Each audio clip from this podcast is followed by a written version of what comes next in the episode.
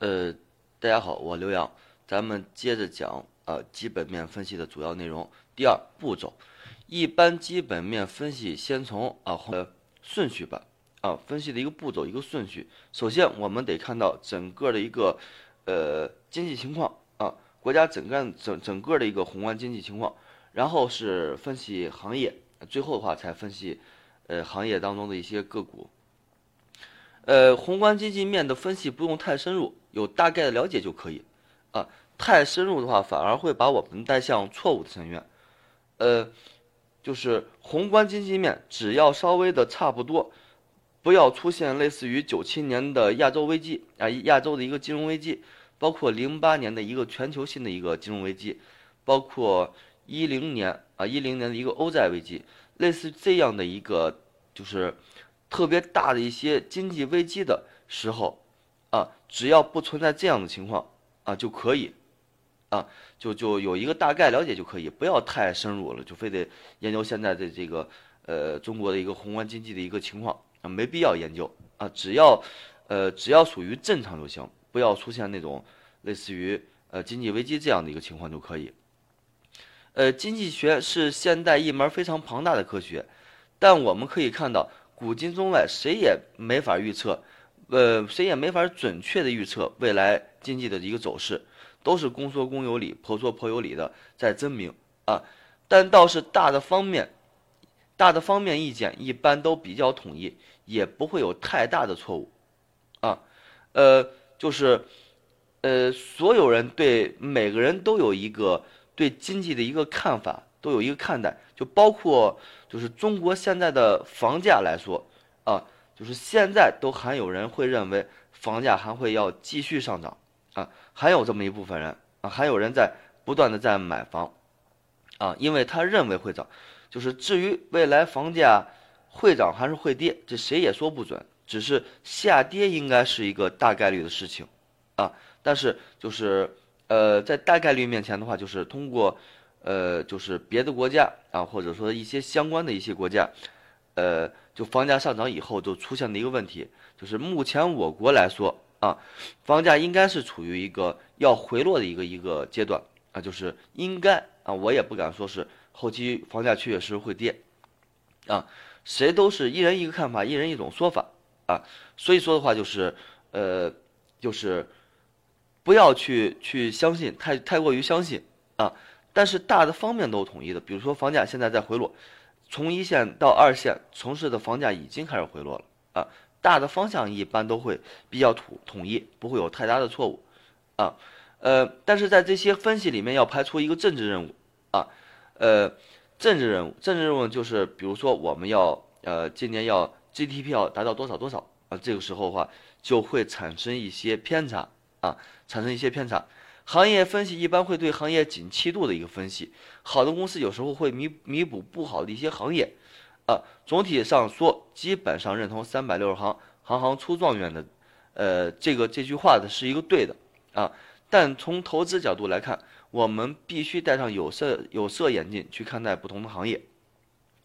呃，就是我们对一个，呃，首富王健林啊，这当时，呃，我我昨天前天看到一篇文章。说是王健林啊，就是之前一百五十亿的一个资产，就是短短将近不到一年时间吧，啊，缩水到了五十亿，就是基本上从首富变成了首富，啊，就是负债挺挺挺多的，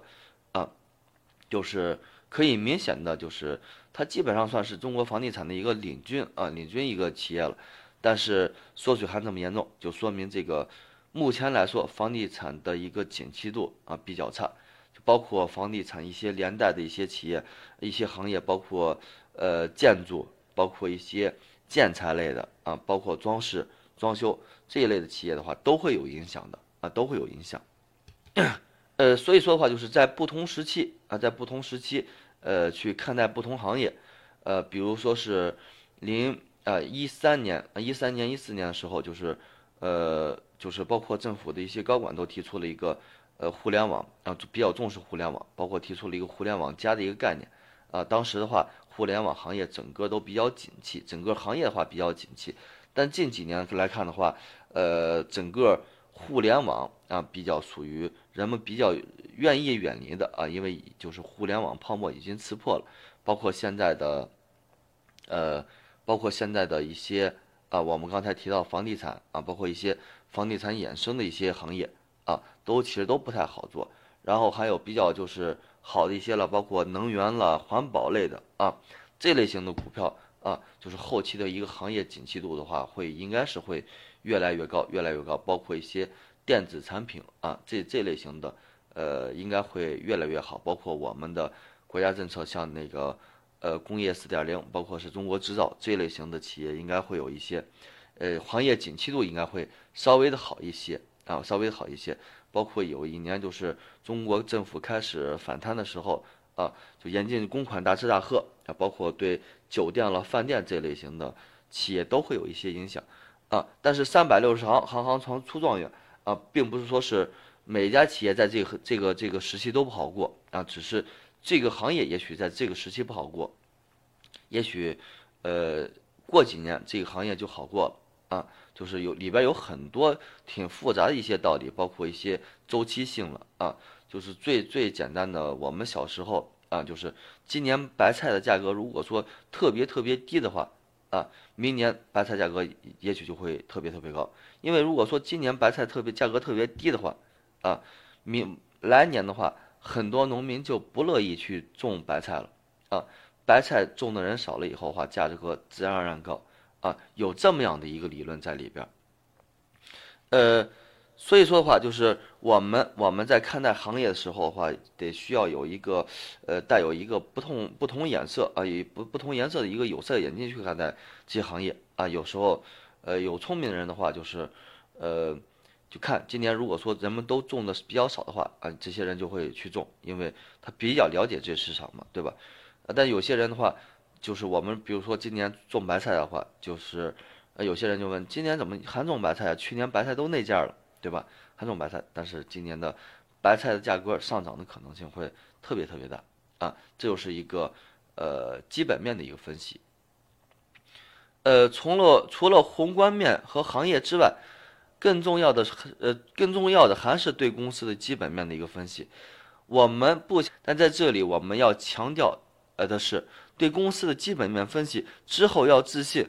对自己的分析结果要提升到信用的高度，在大跌中买入，啊，在大跌中买入成为一个很自然的行为，而没有任何的压力，就像赌场啊买大买小一样。当初啊，当我们知道要开大开小的时候，理论上可以把整副身价都压上去，对很多人来讲啊就差举债了。但无论压。呃，全压还是举债，这都违反了我们基本的一个原则。但当我完全知道要开大开小的时候，我们会下注八分之一的身价。啊，就是对整个的宏观经济以及对行业啊做完分析以后，就最终我们去确定要买买哪些股票啊，买哪些证券啊，还得从公司的基本面分析啊。后期的话，我们会详细的讲这些。啊，就是这里我们强调一点，就是如果说我们嗯，就是做完这个基本面的分析以后，啊，我们对分析的结果必须得自信，只要买，我们确定要买，就必须买进去，不要犹豫，啊，不能说是去年的那个白菜价格比较要有啊，就是信念上不要有有动摇啊，我们确定了要买就要买，嗯，确定了要种就得种。啊，千万千万不要动摇。然后我们把整片地，比如说我们有五亩地、十亩地，我们全部都种上白菜。就是，但是做股票啊，不应该把所有资产全部都投入到股市里边，毕竟属于一个资产配置啊，比属于理财啊，应该放的像银行理财一部分，就是证券投资一部分啊。举债就是股市做股票举债是完完全全不可以的啊，完完全全不可以的。啊，也就是说，不能借钱炒股，啊，借钱炒股。但是正常的一个比例是六到八啊，百分之啊，就是呃六分之一到八分之一这样的一个比例投入到股市是最合理的啊。就是比如说我们有一百万啊，有一百万资产，其中房产包括一部分，存款分那个呃